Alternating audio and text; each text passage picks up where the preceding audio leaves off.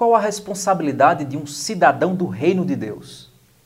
Se você quer saber, acompanhe esse vídeo para nós estudarmos um pouquinho sobre a sua e a minha responsabilidade como um servo do Senhor.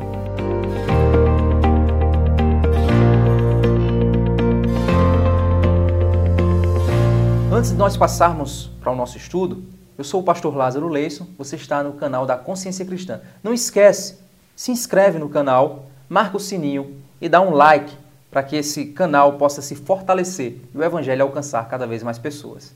Nós temos também a plataforma Bless. Se você quer conhecer um pouquinho sobre o Bless, então vai na descrição do vídeo que tem informações para você. Bem, a pergunta que eu fiz aqui foi: você sabe qual é a responsabilidade de um cidadão do reino de Deus? Vamos lá. Lá em Marcos capítulo 4, verso 21 a 25, nos é apresentada a parábola da candeia, a parábola da luz, onde diz o seguinte: Jesus também lhes disse: Será que alguém traz uma lamparina para que seja colocada debaixo de um cesto ou de uma cama? Por acaso não coloca no lugar em que ilumine bem? Porque não há nada oculto senão para ser manifesto, e nada escondido senão para ser revelado. Se alguém tem ouvidos, para ouvir, ouça. Verso 24. Então lhes disse: Prestem bem atenção no que vocês ouvem.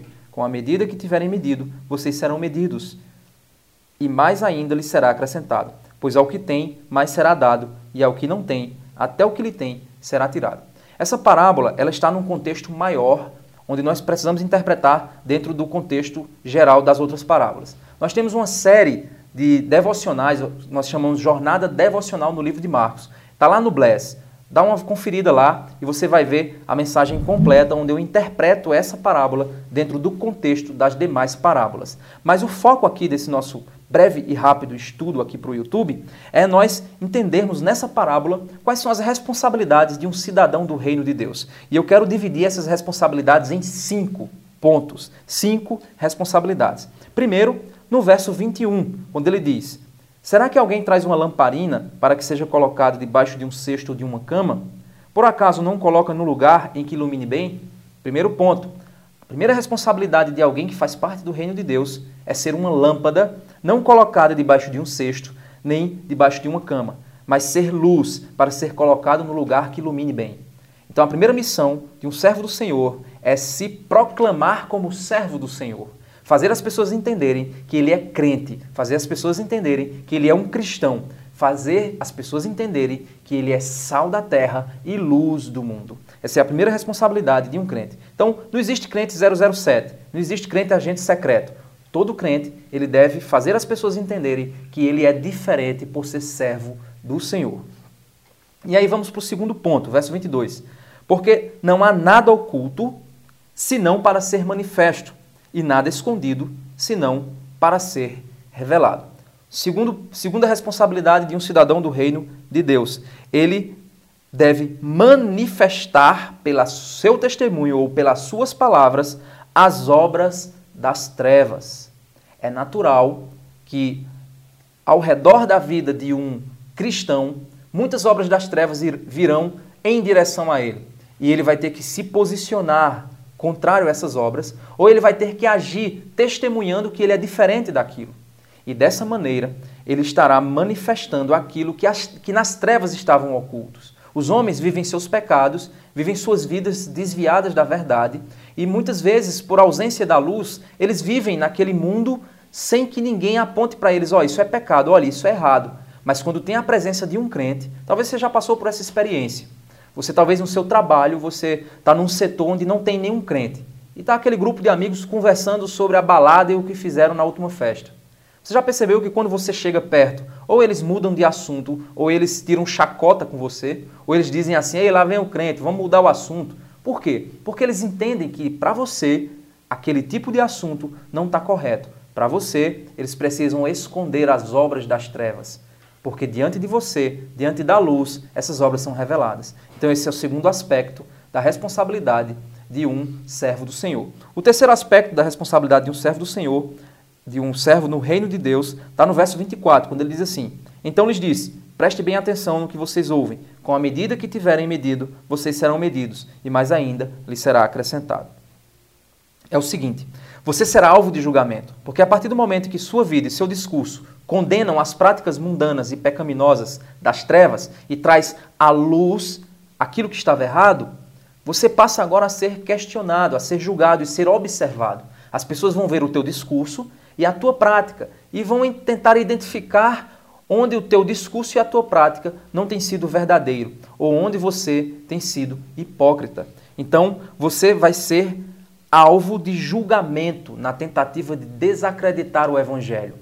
Então, a nossa responsabilidade é compreender isso e entender que seremos julgados pelo mundo, mas devemos ser irrepreensíveis como filhos, como filhos amados de Deus, vivendo no meio de uma geração corrompida, como Paulo diz lá em Colossenses. E aí nós entramos no quarto aspecto. O verso 24, ele diz, ainda também no verso 24, ele diz: Vocês serão medidos e mais ainda lhes será acrescentado. O que isso significa? A partir do julgamento, quando as pessoas observarem que o seu discurso e suas obras, elas estão caminhando juntas e que você não é um mero hipócrita, mas você é um filho de Deus irrepreensível, mais ainda lhe será acrescentado, ou seja, você ganhará visibilidade. E esse é o quarto aspecto.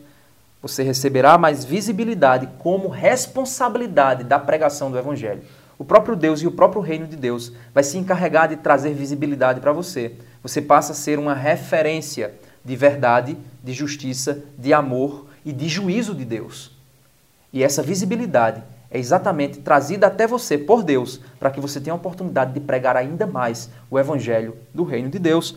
E é aqui onde nós caímos no quinto aspecto e quinto e último aspecto, no verso 25, quando ele diz: "Pois ao que tem, mais será dado, e ao que não tem, até o que tem lhe será tirado." Ou seja, você não pode falhar, pois tem que ser aquilo que, deu, que Deus o fizer para ser. A palavra de Deus nos, nos diz que nós não devemos pensar de si mesmos além do que convém, mas somente segundo a medida da fé que Deus nos dá a cada um. Deus, ele começa a nos conduzir a um caminho de maior visibilidade. Nós passamos a ser referências para as outras pessoas. E se nós de fato temos a obra de Deus sendo executada pelo poder da graça de Deus em nossa vida, essa visibilidade ela aumenta e Deus nos concede mais e mais responsabilidades. Mas se eu penso de mim mesmo, ou eu me acho como alguém super espiritual e o meu discurso é espiritual, mas a minha prática não é espiritual, eu vou ser desacreditado diante dos julgamentos do mundo. E é nesses julgamentos alheios em que eu vou perder aquilo que eu tenho, que deveria ser minha credibilidade, que deveria ser meu poder da palavra, que deveria ser aquilo que Deus estaria me usando, e eu perderei ainda mais. Então, aquele que tem, de fato, a obra de Deus em sua vida, mais será acrescentado. Mas aquele que não tem, ou seja, aquele que acha que tem, aquilo que ele acha que tem, também lhe será tirado. Então, esses são os cinco pontos que eu quero trazer sobre a responsabilidade do servo de Deus no reino do Senhor.